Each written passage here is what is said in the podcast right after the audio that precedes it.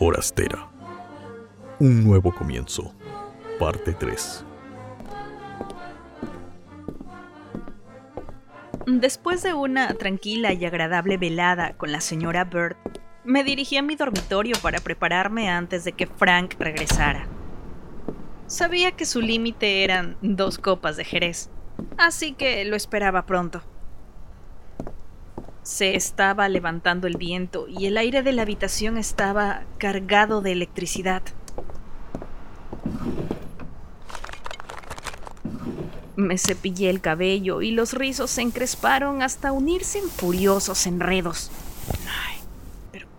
Ay. Decidí que el pelo tendría que pasar la noche sin sus 100 cepilladas.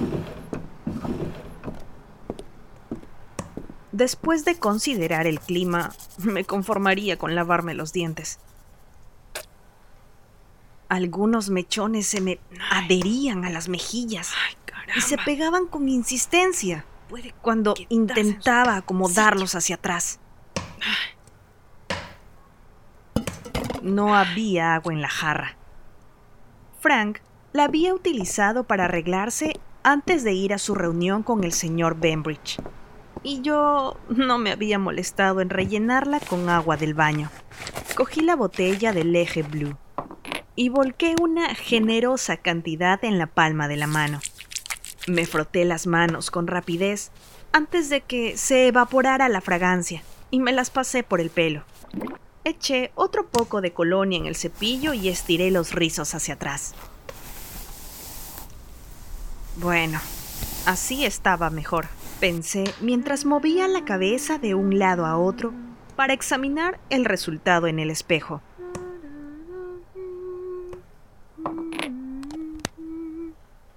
La humedad había disipado la electricidad estática del cabello, de modo que me caía en ondas pesadas y brillantes. Además, al evaporarse el alcohol, había dejado un perfume agradable. A Frank le gustaría seguro. Leje Blue era su colonia favorita. De pronto hubo un relámpago, seguido casi de inmediato por un poderoso trueno. Las luces se apagaron.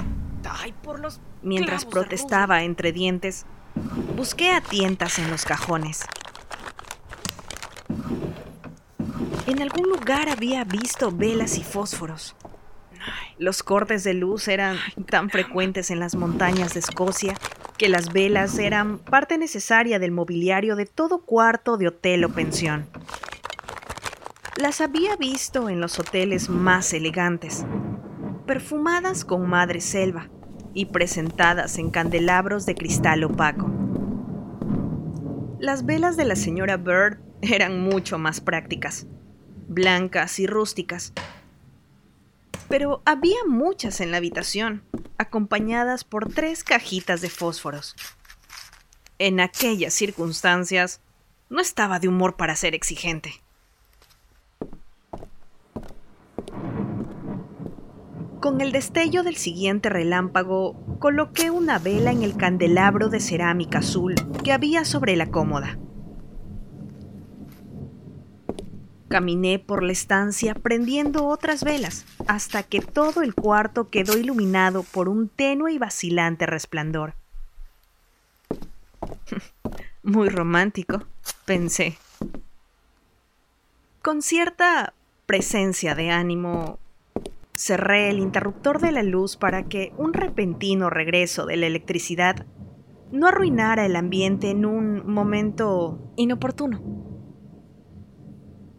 Las velas se habían derretido un centímetro cuando se abrió la puerta y Frank entró en la habitación con una ráfaga de viento. Es un torrencial allá afuera. Literalmente, porque la corriente que lo siguió apagó tres de las velas.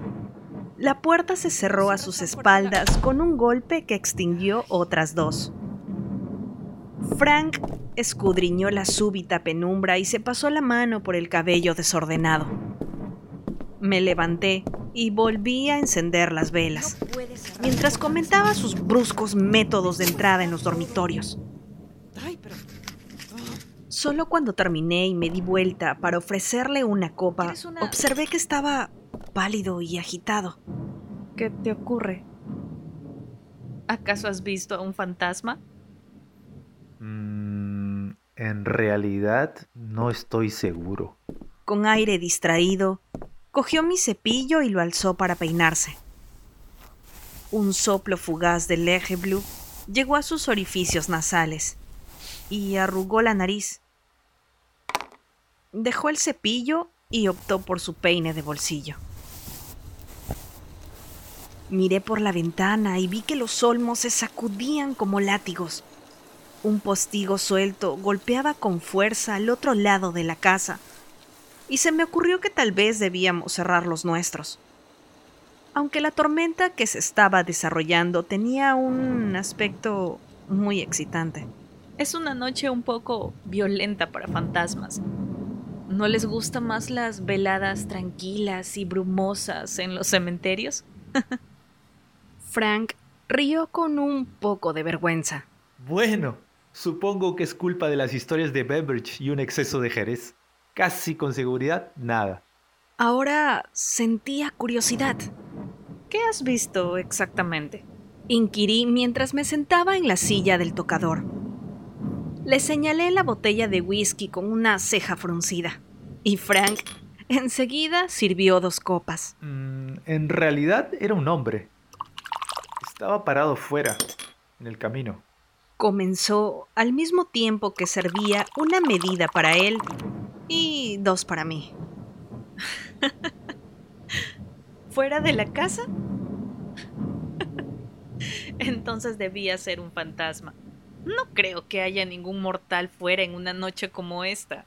Frank inclinó la jarra de agua sobre su copa y me miró con ojos acusadores al ver que no tenía nada. No me culpes.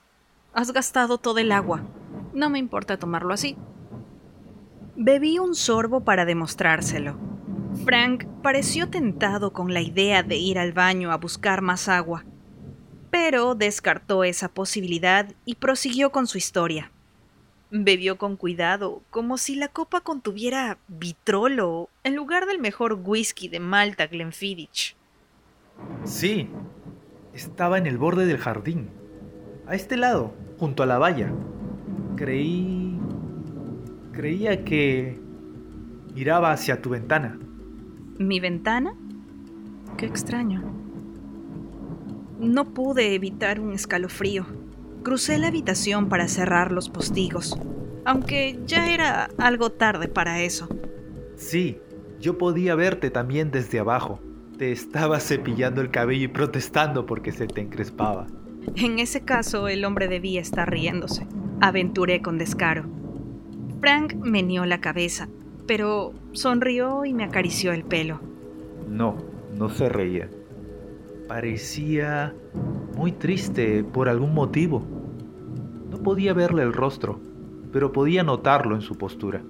Me he acercado por detrás, y al ver que no se movía, le he preguntado cortésmente si podía ayudarle en algo. Al principio ha actuado como si no me hubiera oído, y he pensado que quizá haya sido eso, por el ruido del viento. He vuelto a preguntarle y he estirado el brazo para tocarle el hombro. Ya sabes, para atraer la atención. Pero antes de que pudiera hacerlo, se ha dado la vuelta y ha pasado junto a mí, dirección al camino. Parece más un mal educado que un fantasma. Señalé y vacié mi copa. ¿Qué aspecto tenía? Era un tipo grande, un escocés, con el típico atuendo completo, con morral y un hermoso broche en la falda. Quería preguntarle dónde lo había comprado, pero se marchó antes de que pudiera hacerlo. Respondió Frank con el entrecejo fruncido. Fui hasta la cómoda y me serví otra copa. Bueno, no es una vestimenta muy rara en estos lugares, ¿no? He visto hombres así en el pueblo algunas veces. No, no ha sido la ropa lo que me ha llamado la atención. Cuando ha pasado junto a mí, podría jurar que ha estado tan cerca que debería haber sentido su roce, pero no fue así. Frank parecía confundido. Me ha intrigado tanto que me he vuelto para mirarlo mientras se alejaba. Caminé para la calle Herside y cuando llegué a la esquina, desapareció. Luego sentí un escalofrío en la columna. Tal vez te has distraído un segundo y él se ha perdido entre las sombras. Hay muchos árboles cerca de la esquina. Estoy casi seguro de que no le he quitado la vista de encima. De pronto levantó la mirada. Ya sé, ahora recuerdo por qué me ha parecido tan extraño, aunque no me he dado cuenta en aquel momento. Porque el fantasma estaba empezando a cansarme. Quería pasar a un tema más interesante, como la cama, por ejemplo. El viento soplaba muy fuerte, pero ni su falda ni su capa se agitaban, excepto con el movimiento de sus piernas al caminar. Bueno, parece un poco fantasmagórico. Frank se encogió de hombros y sonrió de repente, como quitándole importancia. Al menos tendré algo que contarle al vicario la próxima vez que lo vea. Tal vez se trate de un fantasma local y así podrá contarme su tenebrosa historia. Consultó el reloj. Bueno, creo que es hora de ir a la cama. Lo es. Lo miré en el espejo mientras se quitaba la camisa y buscaba una percha. De pronto se detuvo. ¿Has asistido a muchos escoceses, Claire? en el hospital de campaña o en Pembroke? Por supuesto. Repliqué algo intrigada. Había unos cuantos Seaford y Cameron en el hospital de campaña en Amiens. Y después de Caen recibimos a muchos Gordon. Buenos soldados en su mayoría. En general, muy valientes, pero muy cobardes cuando se trataba de inyecciones. Sonreí al recordar a uno en particular. Tuvimos uno, un viejo. Era gaitero en el tercer batallón de Seafords. No soportaba las inyecciones, en especial en la cadera. Se pasaba horas con un dolor terrible antes de dejar que alguien se le acercara con una aguja. Y aún entonces trataba de convencernos de que le pusiéramos la inyección en el brazo a pesar de que era intramuscular. El recuerdo del cabo Sisholm me hizo reír. Muy bien, señor Sisholm. Es hora no, de. No, no, de ninguna manera, jovencita. Señor, es que necesito. Y voy a acostarme boca abajo, con el trasero al aire. Quiero la mujer debajo de mí, no con una aguja en la mano. Frank sonrió, pero parecía algo incómodo, como solía estarlo cuando le contaba algunas de las historias menos delicadas de la guerra. No temas, no contaré esa historia cuando esté tomando el té en el salón de profesores. Volvió a sonreír, ahora menos tenso. No te preocupes. Van a adorarte en el salón de profesores, con independencia de los cuentos que relates. Mm, tu cabello huele muy bien. ¿Te gusta? En respuesta, deslizó las manos por mis hombros y me cogió los pechos bajo el fino camisón. En el espejo del tocador vi su cabeza sobre la mía, con la barbilla apoyada en mi cabello. Me gusta todo de ti. Estás preciosa a la luz de las velas. ¿Sabes? Tus ojos son como el jerez en una copa de cristal. Y tu piel resplandece como el marfil. Pareces una hechicera a la luz de las velas. apagar la luz para siempre. Sería difícil leer en la cama, respondí, y sentí que se me aceleraba el pulso. Hay cosas mejores que hacer en la cama. ¿Sí? ¿Cómo qué?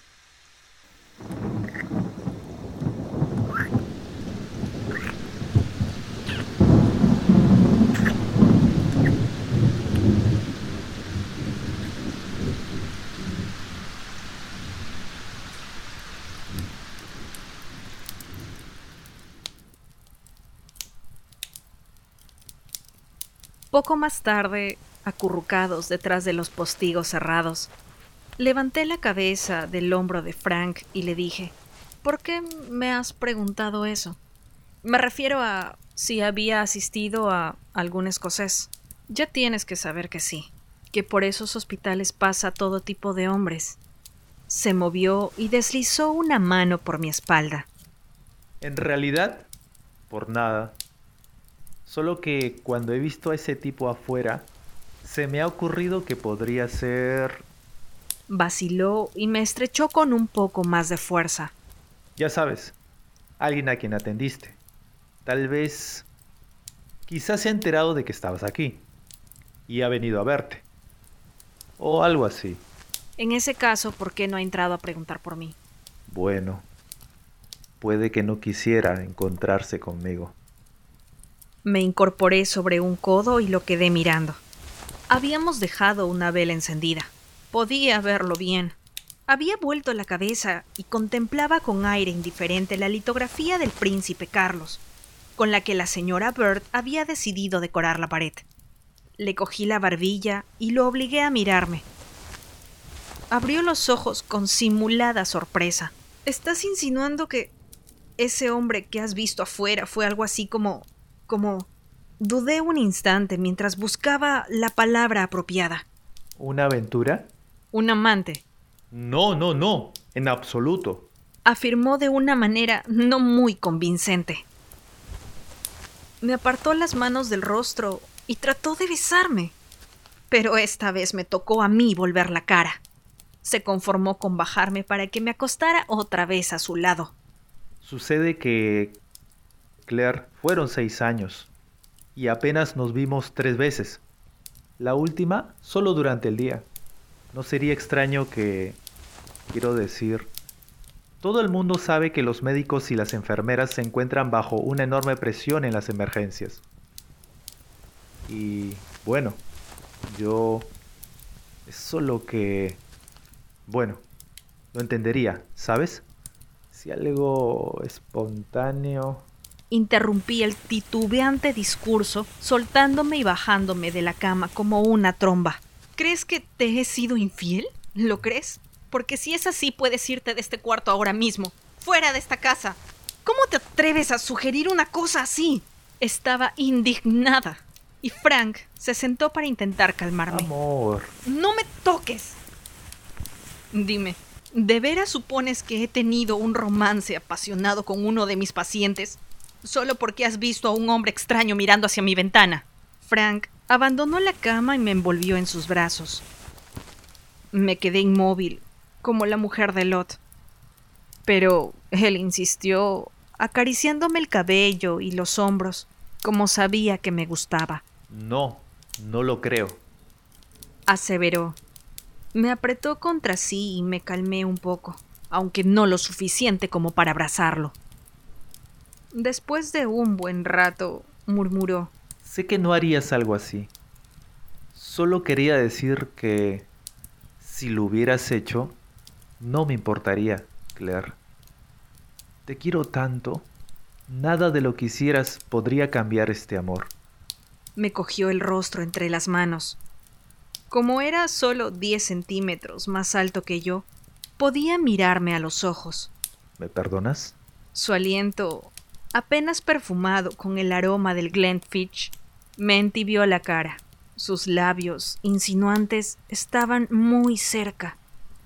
Fuera, otro relámpago anunció la llegada de la tormenta, y una copiosa lluvia comenzó a golpear el tejado.